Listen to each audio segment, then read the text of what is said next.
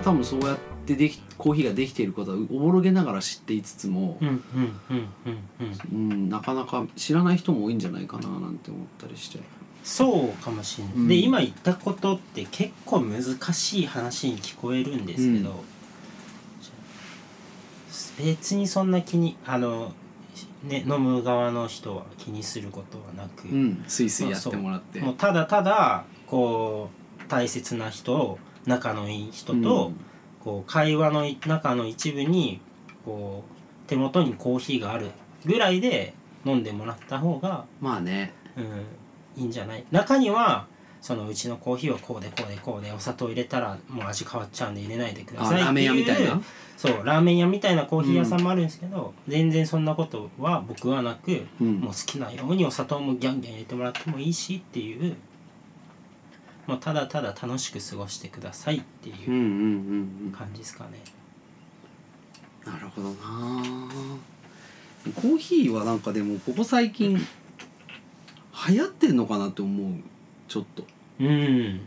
なんかうーんエスプレッソのおかげエスプレッソとあれかもね。コーヒーあの、えー要はカカフェラテみたいなもののおかげなのかな土地柄もあると思うんです。やっぱうん東京の流行りと地方の流行りは比じゃないんで、ん。やっぱ東京っていうのこの都内っていうところの、うん。要はコーヒーのビジネスっていうところに関して、こうタピオカほどではないけど、うんうんうんあのーお金を持った人たちが、うん。あの知識と技術のある人たちをこう招いてオうん。ープンさせて、うんうんっていうところがものすごい東京は多いなっていうふうには感じますね。バリスタっていうの？うんうんうんうん。えー、コーヒコーヒー入れる人がバリスタっていうのね。そうですね。こう正確に言うとバールイスタってバーバールってあのああなるほど、うん、コーヒー入れるだけじゃなくて料理も作れてホールもできて、うん。全体が見れる人をバーリスタっていうんですけど、うん。日本に流れてくる時にバリスタにこう語呂が変わったんじゃないですかね。なるほど。そういうことだと思います。あさっきもそのサードウェーブの日本のサードウェーブとかなんかそういう日本に流れてきてこう変わったみたいな話とかあるじゃないですか、うんうんうん。なんか日本特有のコーヒーにまつわるなんかその文化みたいなのってなんか特徴的なものってあるんだろう UCC じゃないですかね一回スターバックを聞いた話なんで正確じゃないかもしれないですけどうん。あのあくまで聞いた話なんですけど、うん。あのシアトルのスターバックスが日本にこううん。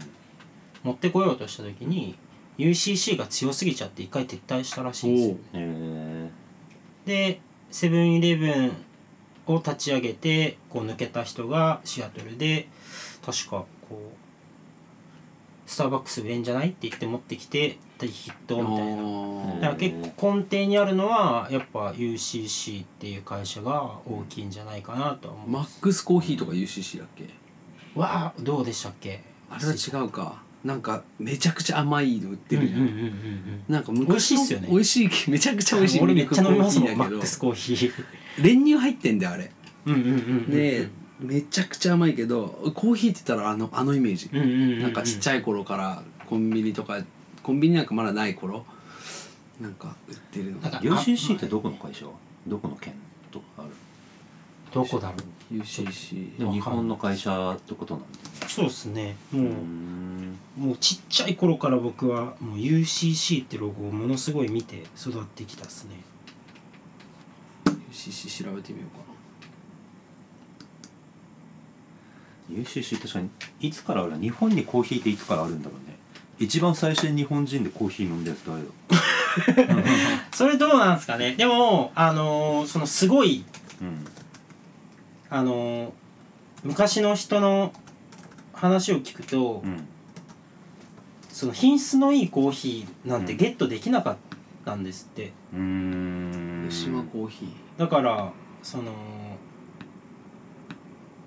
日本に初めてコーヒーが伝えられたのは江戸時代初期かっこ1640年代の長崎出島説が最有力です。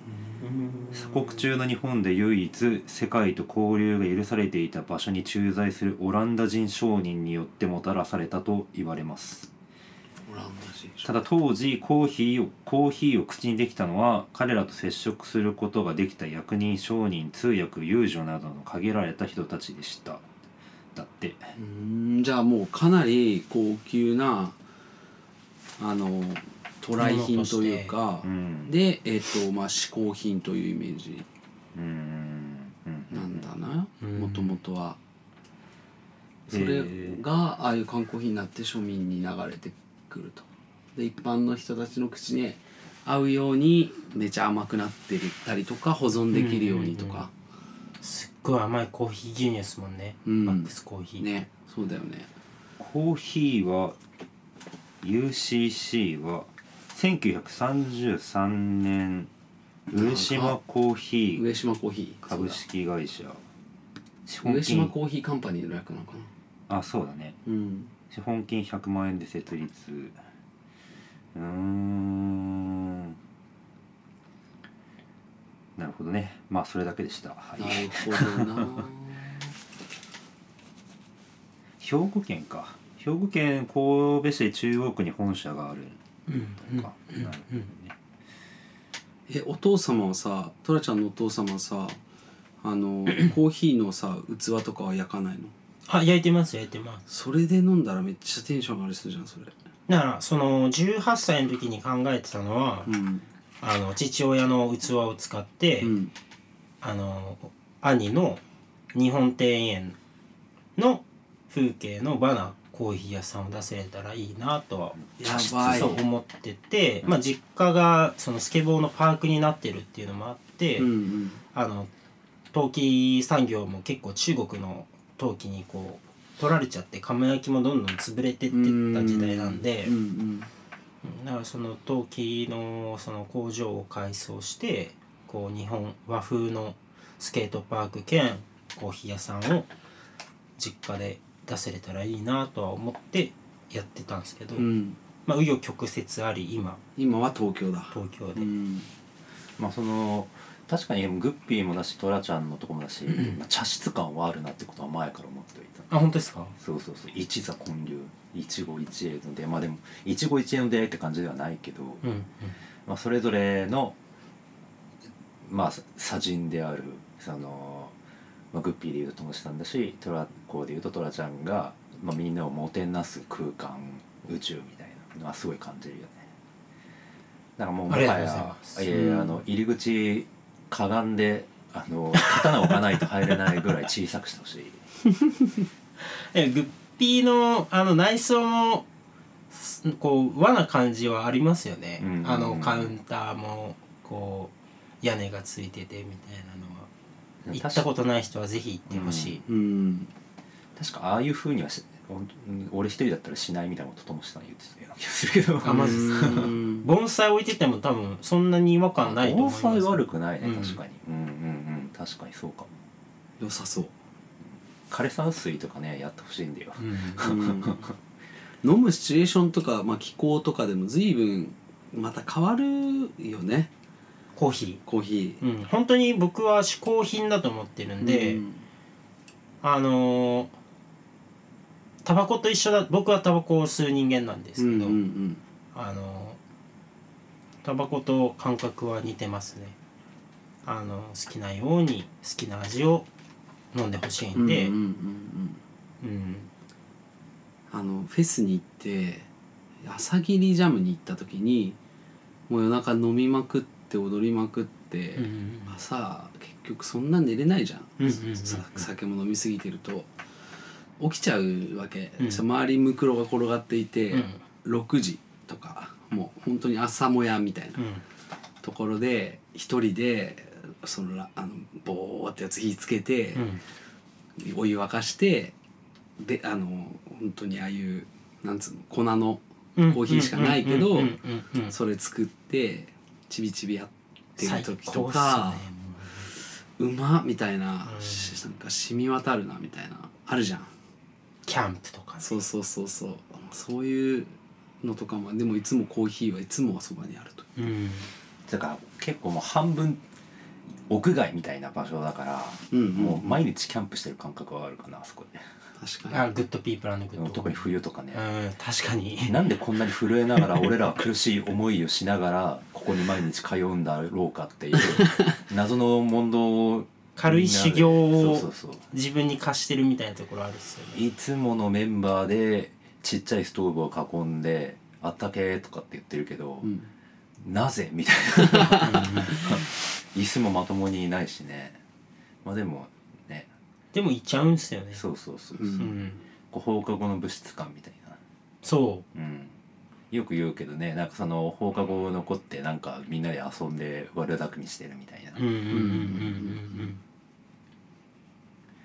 うん。なんか最高の空間だと思うあそこは、うん。まあそういうものを作っているということで、そこの月曜日をうん。やれているっていうのはものすごい幸せなことだなとは思いますね。うん。うん。普段はじゃあ月曜日にその店に立つ以外で普段はその最初の、えー、と紹介でもちょっと触れたけれどもメッセンジャーなわけですよね。うんうんうんうん。でまずこのメッセンジャーっていうのもあ俺は実はグッピーで働き出してから仕事の全容が分かったぐらい謎に包まれた集団なんですよ。そうですよね。謎ですよね。いそうだってうん。今って別に何かを届けるとバイク便みたいなのもあったり、なんかこう、ねいろいろこう発送手段はあるけどそのえカバンの中にこう預かり物を入れて、短時間できるだけ短時間でその希望の場所に届けますみたいなサービスなわけですよね。最強のパシリって感じですかね。あー行ってきますみたいな。うん。持ってってきもうます。この書類もうあの企業まで30分で届けてほしいんだよ。でも郵便とか使っちゃったら明日になるでしょ。もう今日今日中いや30分後うんうんうんうん。届けてっていうのをまあ貸してくださいよって言ってもう自転車をかっ飛ばしておー。届けるっていうもう最強のパシリ。なんかあれだよね。でも相当すそういう案件も結構多い？30分とか言われる。あもちろんその会社のあのーエリアとか縄張りがあるのそうエリアとあとは時間の指定ができるようにはなってて、うんうん。まあ今僕が勤めている、えーメッセンジャー会社は、えー3時間。一番遅いので3時間、うん。で値段も安いですよ、うんうん。で、えー90分。ちょっと値段上がりますよ、うんで1時間。うん。これは一番、あのー値段が張るけどめちゃめちゃ早く届けますよっていううん。感じですね。まあもしかしたらバイクみたいにしそのでもバイクとどっちが速いって言われなんかさ、これはうん、うーんなんて言うんだろうな。みんないろいろ戦いがあると思うんだけどバイクバイク便との戦いが。基本的に東京の街ってストップゴーがものすごい多いんですよ、うんうんうんうんうんでストップゴーって車と、えーバイクは多分絶対に守んないといけないんですよね。うん。うん。で自転車ってあのー、裏道を通って行ったりすれば、うん。迂回できるってことにしよう。細かにしまくれる。近道しまくシれる。ョートカットをしまくってしまくって。だって一通とか入っさもう逆に自転車入れるとこもあるわけだから。もちろんもちろん。そういうの使って。使ってもう縦横無尽にうんっていう感じで。つまりもうどこよりも早いと。もう早いしかも道も詳しくなりそうすごいそういう。ものすごい詳しくなりますね、うん。本当に。なんかここにこんな店あるとかこっからここってこんな遠く感じてたけど意外とチャリだと鬼早いとか。8キロ。うん。えー、とそうですね。8キロ9キロぐらいの県内だったら、うん。えー車よりも自転車の方が早いって言われてますね、東京都内だと。東京都内はね、うん。そうかもしんない。ちなみに例えばトラちゃんのコーヒーや池尻から、まあ、渋谷の光へとかあ渋谷だったらちょっと近すぎるか。一番遠いところでエリア的には。日本橋とか？日本橋までコーヒー豆届けるとしたら何分でいくらぐらいですか？いい質問えーとどうだろう。分で言うと35分。早っ。40早っ。分ぐらい。40分あれば絶対着きますね。マジで？パンクとか何もなければ。うん。40分あれば着く。うん。いやまたカスタマイズしたあのもうチャリなんて呼んだら失礼な。バイクが。えちなみにそれで大体どれぐらいのお金で？どれぐらいだろう？ちょっと今その距離計算表がないとパッとは出せないですけどうんまあ3000円から4000円ぐらいじゃないですかうんうんうねん。早いとにかくね。そっうんうんか、うんうん。であのそれはもちろんエリア外っていうのもありますけどね、はいあの、はい。はい池尻大橋が。ああなるほど。エリア内の、まあ、渋谷からあのー渋谷恵比寿らへんですね。明治通りでう言うと、んうん。それよりこう世田谷方面に行っちゃうとエリア外になっちゃうんでそれは料金跳ね上がっちゃうんですけどその自分たちが設定しているエリアうん。内であれば基本的にキロ、えー3時間だったら880円であの3時間はまあ880円はどんだけ距離が伸びても一律なんですけど、うんうんうん。90分、えー、60分はキロ990円と、えー、1100円。うん。うんうん。高くない？全然急ぎのものを届けてくれるんだったらね。でそ会社ごとにそのエリアっていうかそのやっぱり住み分けがあるってことなんそうですね。要はもう営業しているクライアント先はもうエリア内になってるん。で、届けもピックも基本的には。であのたまにこう遠いところに飛ばされたりとかありますけど。メッセンジャーって東京以外全国にあるもん？いや全国に主要都市じゃないですか。うん福岡名古屋大阪東京うん。横浜。うん。なるほど。なるほど。じゃないと、うん、そのメッセンジャー同士ち地方のメッセンジャー同士ともやり取りしたりするもちろん、うん。ことある、ありますし世界中のメッセンジャーと、うん。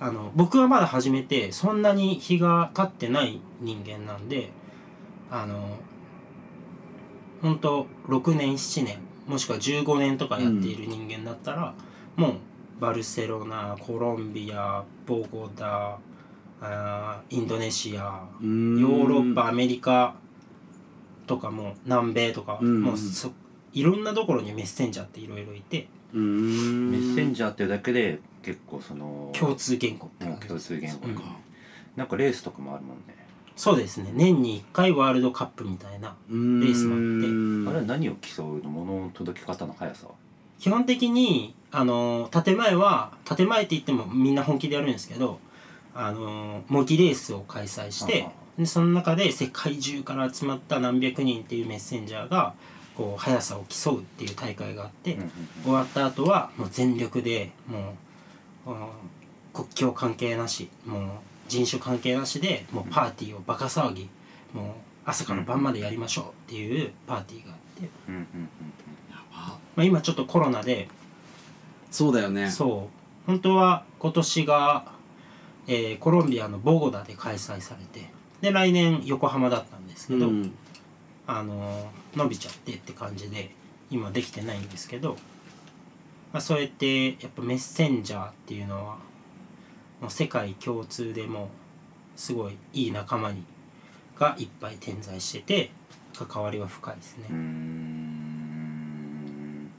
そういうレースとかって出たことある？僕はまだ始めて1年でまだレースとかは出たことないですね、うん。あの身内のレースとかは出てたんですけど。そうなんだよね。まだ実は1年とか。そうなんですよ。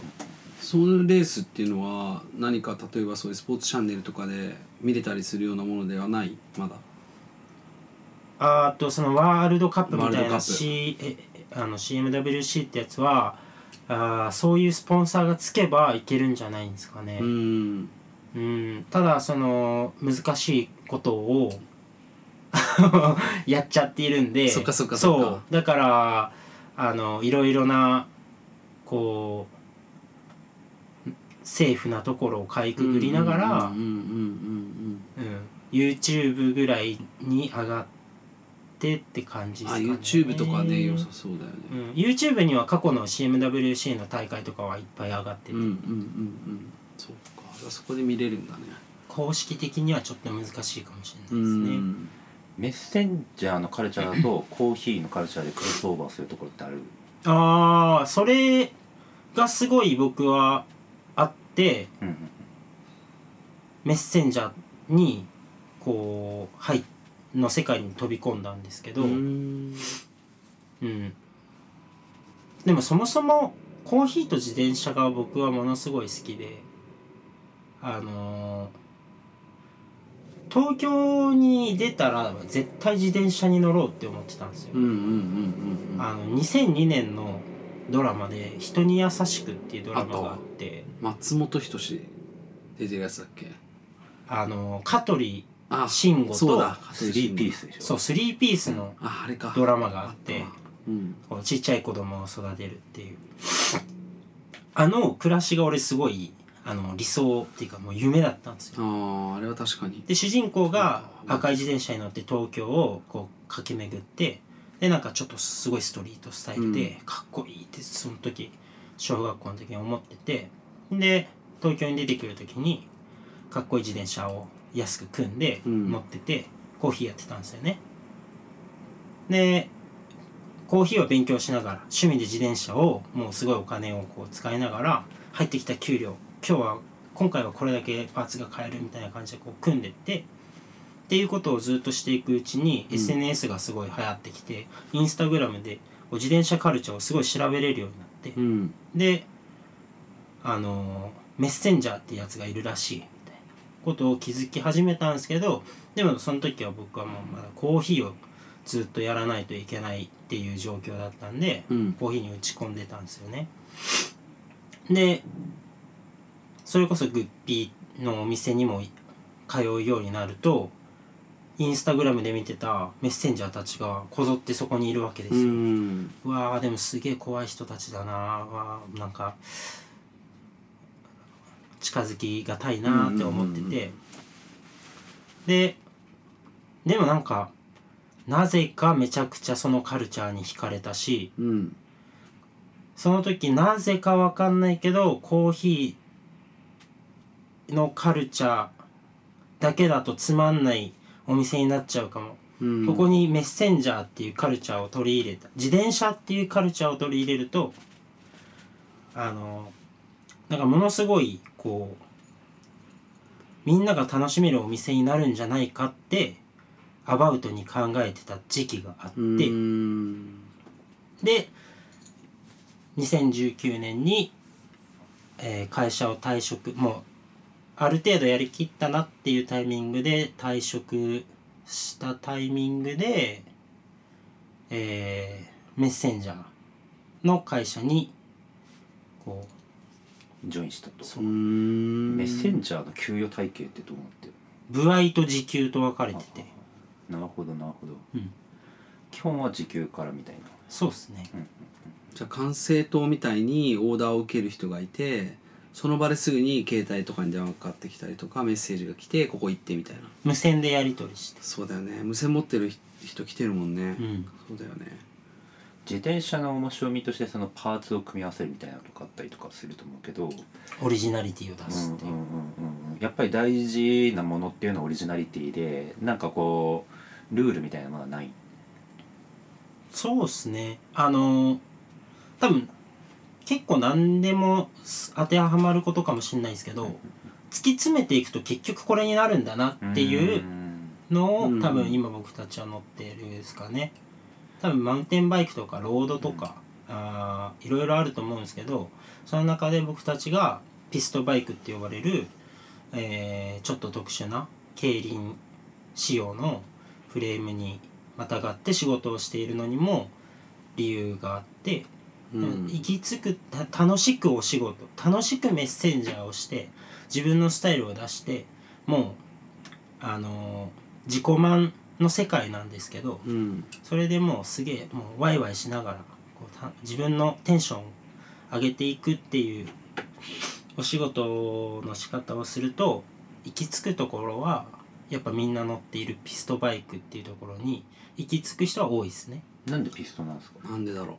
スケボーと多分似ている感覚があって、ううん。僕はスケーターじゃないんであれなんですけどよく聞くのはこう体と自転車がこう一つになっている感覚。あのスケボーでもこうスライドさせてストッピングさせるっていう技も自転ピストバイクだとできるしロードとかママチャリ、えーマウンテンバイクそれぞれ面白さとかはあるんですけどあのピストバイクの魅力って後輪とペダルがもう直結しててうんうん後ろにも進める。うんうんうんうん。し逆に。三輪車みたいな状態になってるってことだよねそうですそうですそうです。後ろに進めるんだ。逆そう逆回しにすると。逆回しにすると。だから要は本当はダメなんですけどブレーキをつけずにあの逆回転足をフレームでまた挟んで逆回転にさせるとスキットって呼ばれるこうちょっとドリフトっぽい感じで止まれたりとかっていうところがものすごい体との一体感があってもちろんみんなはブレーキつけてますけど、けどそのブレーキをつけながらもそういうことをこう仕事中にこう自分のテクをこうやったりして自分自身でこう楽しみながらうん。仕事できるっていうのもメッセンジャーの一つの魅力かなとは思いますね。そもそもとしてやっぱり自転車みんなフレームから組んでる？みんなそうですね。あのメッセンジャー会社によってメッセンジャーやっている人たちもいろんな種あのこう立ち位置の人たちがいてよく Good People Good Coffee に集まっているあのメッセンジャーの仲間はそういうちょっとうーん基本には乗っ取らない乗り方で乗る人間が多いんでみんなそれぞれ個性的な個性的うな、ん。バイクに乗ってる。そう。その中で自分に合ったポジションを出して自分がかっこいいと思ったフレームパーツを使ってこう乗るっていうまあうんうん。うんおしゃれかも。ファッションの一部とうんうんうんうんあ仕事道カスタム具と要素が多そう。やっぱみんな男の子は好きじゃないですか。車とか。ミニ四駆っぽい。ミニ四駆ですねうん。子供の頃の。そういえばみんなミニ四駆のゲームやってたよね。めちゃめちゃハマってまミニしたね。四駆好きだったな。どういうところにパーツ買いに行くパーツ屋っていうのはある？あとパーツを買うところは結構東京だと大きいその幡ヶ谷とか上馬に大きいお店があるんですけどあのーメッセンジャーは結構ローカルなつながりを大事にしてるんでなんかそのし知り合いのピストバイクショップに行ったりとか、こう大手のところにお金を落とすよりかはあのー身内のところにお金を落としてこうローカルユアサポートの精神みたいな感じで、うんうんうんそれはコーヒーのお店の気持ちともつながってるかもしれない。あそうですね。ね。それはその本当メッセンジャーを始めて学んだことなんですけど、うんうんなんで僕が先輩のところでコーヒー豆を焙煎しているかっていうのもあのそれにつながってますね、うん。大きいところはもうお金持ってるしあのそれは美味しいコーヒーは焼けるだろうし有名なあの顔見知りではないけどものすごい有名なところに焼いてもらえばもちろん美味しいコーヒーは、うんあのコーヒー豆は届くしあの安定もするんだけどそうじゃなくてこう身内の知り合いとか仲間同士のでも技術はめちゃくちゃあのこうあるっていう状態のところに、あの発注をかけてお金を落としていいものを買うっていうのは、やっぱあのね大事だと思うんで、うんその精神は結構メッセンジャーから来てますね。ちなみにウーバーに対してどういう意見を持ってますか？ウーバーに対して？危ないな。危ないなスマホ見ながらな。そりゃでもものすごい稼げるしあのいいと思います。けど危ないな。走り方危ないなとは思います問題になってるよね。やっぱそういうのも背景としてはやっぱ分かるんですよね。うん。うんちなみにその聖地みたいなのはその、まあ、コーヒーそれあとは自転車それぞれなんか日本の中で言うと、まあ、この街巡ると楽しいよみたいなのありますか？あ東京で？東京で、まあ、東京じゃなくても日本。日本で？うん。ええあんまり僕がそういうことをしたことないんでわかんないんですけどえこう自転車に乗りながらコーヒーを飲むのに適した街ってことですか？自転車のパーツで行くのに面白い街だとか、まあ、コーヒー飲んでもあのブラブラするのに楽しい。街ああもうそれはもうまさに池尻大橋、うん。えー学芸大とかそういったこうちょっとし渋谷からは外れたこのローカルな地域がものすごい楽しいんじゃないですかね。池尻とか祐天寺にもパーツショップある？池尻にはないですけど、えっ、と目黒中目黒に行けばあります。うんうん。しあとあそこ五本木。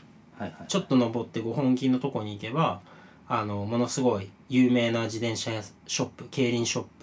は競輪ショップっていうかまあ僕たちがすごい足を通っているいいお店もあるし、うん。服もディグれるしコーヒーもあるし、うんお菓子とかも焼き菓子とかも美味しいのあるし半あ半径ほんと5キロ以内で巡れるところっていうのはいっぱいあるんじゃないですかね。なんかスケボーと同じでアパレルとかともなんとなくこうやっぱり自転車ならではのうん。アパレルカルチャーみたいなのもあるよねみんな。あそうですね、うん。それは今僕たち僕たちがやっているこのメッセンジャー会社の中にうん。あのメスクリブ東京っていうアパレルブランドがあって、うんまあ、メッセンジャーカルチャーに特化したあー、まあ、アパレルとかグッズとかを売っているんですけど、あのまあ、世界中にそういうファンとか日本にもいて、でこうアーティストさんとかとコラボして「ポップアップ売ったりとかっていうこともしてて、メッセンジャー会社の中でもやっぱり僕が今勤めている会社っていうのは結構こうなんていうんですか？攻めてる。攻めてる、うん。みんなタトゥーだらけなのはうん全員が全員そのなんだろうメッセンジャーだったらタトゥーだらけってわけではない。そんなことない。ああもう全然そんなことないですよ。あのー、本当クロスバイクに乗ってヘルメットちゃんとかぶって、うん。あの一生懸命こういう俺たちも一生懸命こうけど全然こういうこわもてのあの人間だけがやるお仕事ではなくて。大学生もやるし、大学生もやるし、うん。もういろんな人がやってます、はいはいはい。あの本当に全体の本当1割2割とかだと思います。西条さんとか中野さんが関わっているメッセンジャーっていうのは ものすごいこう小さいところにいるんですけどたまたまめちゃ濃い濃いところ。の近くにいるっていう。にいるんですけどただそこの1%の力っていうのはものすごいあのうん絶大な力を持っている人間が集まっていてで同じような価値観を持った人間が自然と集まってきてうん。あのグループを組もうとかこうそういう関係でいないんですよね。うん。自然と何かみんなが集まってきてそしたら僕みたいにメッセンジャーとコーヒーをやってたりメッセンジャーとタトゥーをやってたりうん。メッセンジャーと映像をやってたり、えータコスやってたり、うん。工務店やってたりっていうメッセンジャーの傍ら自分のブランディングで何かをやっている人間っていうのがものすごいいっぱいいて、うん。でそういう人間が別々の会社ににいるんだけどでもこうなぜかこう一つにはうん。僕たちはスクワッドって呼んでるんですけどこう何か集まってきちゃって、うんうんうん。バカ騒ぎしたりとか各々のその持っている特技を自分のものあの特技に生かしてうんもらったりとか、結構トラザーコーヒー店っていうのはメッセンジャーの各々の特技が結構詰まったお店ではあるなっていうのはうん。今こう月曜日を今10回やったんですけど結構形になってきたなっていうのはありますね。うん。今後グッズとかは出さないんですか？えっ、と3月27に多分出来上がるロンティーがあるんじゃないあるんですけどそのデザインはメッセンジャーとタトゥーをやっているに、うんうんあのやつがいて、うん。その仲間にデザインしてもらった。うーん。イラスト？イラストうんうんうんなんかそれは世界に一点物的なぐらいこう本当ローカルの人しか知らなかったりするこうローカルアイテムを身につけて生活するのって結構楽しいじゃん、そうっすね。そうそういう楽しみをくれるよね。うんなんかそういうのって着てても使っててもなんか愛着湧くわ。愛着湧くし意味があるし、うん。なんかすごい自己満なんですけど、まあ、なんか浸って過ごせるしそれで笑顔になれるし、もし街中で見つけようもんなら 友達になれるって一瞬で思えるよね。本当そうですね。そうだよね。メッセンジャーやっててもありますよ、うんうんうんうん。なんかすっげえイケてるチャリだなって思ったら声かけるし、うん。向こうから声かけてもらえることもあるし、うん。うん。それでなんか仲間になったりとかっていうのも全然ありますし。楽しそうだな。実際に虎沢コーヒー店の写真とインスタグラムにアップしているうん。写真を撮ってくれている仲間も、うん。僕がコーヒー屋時代に僕の自転車をスナップしようとしている、うん。たやつが今でもつながってるし、えー、なるほどな。そうか。そうですね。結構面白い。だからこそなんかすごい傍から見ると怖いなって思われるような人間たちなんですけどめっちゃみんなグッドバイブスうーうんんもう本当にグッドバイブス、うんうん。イベラの特集のさ写真も見たけど、みんなすごいかっこよくてうん。いい写真だったな。あれ本当いい写真だなとももちろん思ったんだけどみんな魅力的だからだろうね。それもあるよねきっと、うん。そうそうそう。イベラでもそのトラちゃんたちの、うん。あの新しいチームうんを取材させてもらったことがあって、まあ、それも詳しく見てもらえるとうん。いいと思います、なるほど。コーヒーとメッセンジャーを二足のわらじで。そうですね。うまく融合しながら、うん。グッピーも取り入れつつやっていけたらあの週1だけだけどものすごい、あの意味のある月曜日のコーヒー屋さんができるんじゃないかなと思ってやってます。みんな行きましょう。ぜひぜ来ひてください、うん。まあ、そんないい感じにまとまったんじゃないでしょうか。まとまったね確かに。いや今日はあの虎沢コーヒー店から虎ちゃんを招いて、えー送らせていただきましたが、えーそうですね。最後にまあなんか虎虎ちゃんから視聴者の方々に。うん。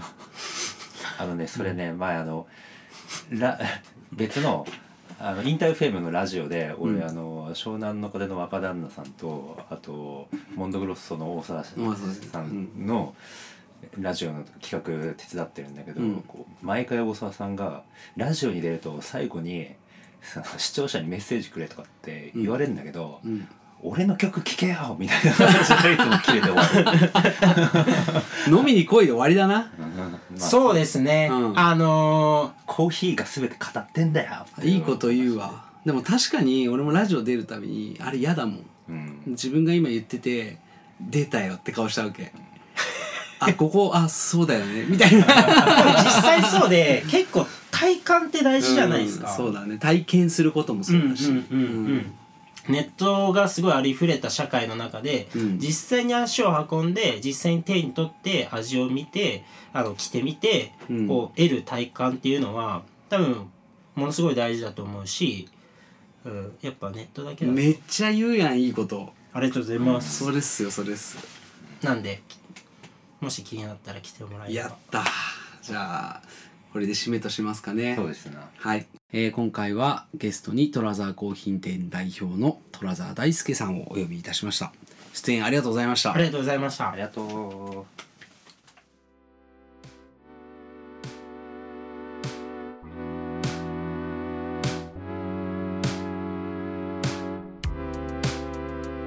今後オービタルウェーブへのご意見ご感想を伝えられるアカウントを制作予定です楽しいなと思ってくれた方はお聞きのポッドキャストアプリでぜひ登録をしてください。